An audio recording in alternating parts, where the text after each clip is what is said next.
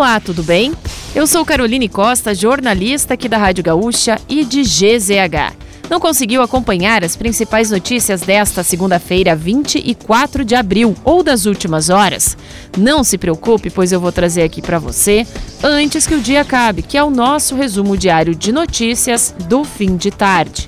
Oferecimento: resfriar climatizadores, geladeira portátil resfriar, sua companheira em qualquer lugar. O incêndio atingiu nesta manhã um colégio da cidade de Capela de Santana, no Vale do Caí. O fogo teve início no banheiro e se espalhou pelas dependências da Escola Municipal de Ensino Fundamental Nossa Senhora das Graças. De acordo com o secretário de Educação do município, João de Almeida, as cerca de 100 crianças do turno da manhã foram retiradas do colégio e levadas ao pátio da instituição. As aulas da tarde foram suspensas. Duas professoras inalaram fumaça e tiveram de ser atendidas no posto de saúde. Ainda não há um balanço dos danos. A Polícia Civil investiga a possibilidade de o um incêndio ter sido criminoso. Reportagens do grupo de investigação da RBS publicadas nesta segunda-feira mostram que só em Porto Alegre, a empresa pública de transporte e circulação registrou entre janeiro e abril deste ano 168 furtos de cabos de cobre, totalizando 11.400 metros de fiação. A quantidade furtada é 35% maior do que a registrada em todo o ano passado. A intensidade do crime praticamente triplicou em dois anos. Em GZH, você confere em vídeo alguns flagrantes dos furtos. Uma ação conjunta dos tribunais de contas do país fiscaliza a infraestrutura de 1.088 escolas públicas, estaduais e municipais em todo o Brasil. Nas visitas estão sendo verificadas as situações de salas de aula, bibliotecas, refeitórios e quadras esportivas, além de aspectos relacionados à segurança, prevenção de incêndios, higiene e limpeza. As escolas visitadas foram escolhidas a partir de indicações de situações críticas que constam no censo escolar de 2022. Ao final, serão gerados dois tipos de relatórios um nacional e outro com dados por estado. A estimativa é de que os relatórios sejam divulgados na quinta-feira.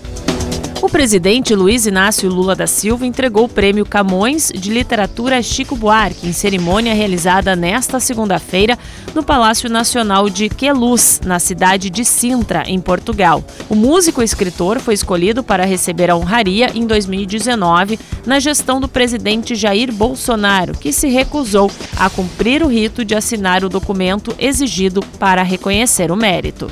O frigorífico de Pantano Grande, no Vale do Rio Pardo, entrou com pedido de recuperação judicial. O endividamento é de 47 milhões de reais. Os principais credores são fornecedores, mas há também produtores rurais e processos trabalhistas. A empresa justifica que o negócio enfrenta problemas de caixa motivados por um crescimento no investimento na planta industrial que não teve o retorno esperado.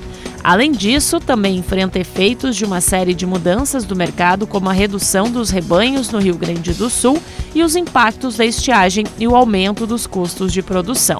Caso a Justiça aceite o pedido, a empresa terá 60 dias para apresentar o plano de recuperação judicial. E para fechar o nosso resumo de notícias, antes que o dia acabe, tem a previsão do tempo para amanhã. A chuva volta ao território gaúcho nesta terça-feira. Em áreas como Litoral Norte, região metropolitana, incluindo Porto Alegre, a precipitação deve ter baixa intensidade, ocorre principalmente a partir da segunda metade do dia. Em contrapartida, existe a possibilidade de temporal e queda de granizo no noroeste, na região central e na campanha. A mínima, de 9 graus, ocorre em São José dos Ausentes. A máxima vai ser marcada em Novo Tiradentes, com 29 graus.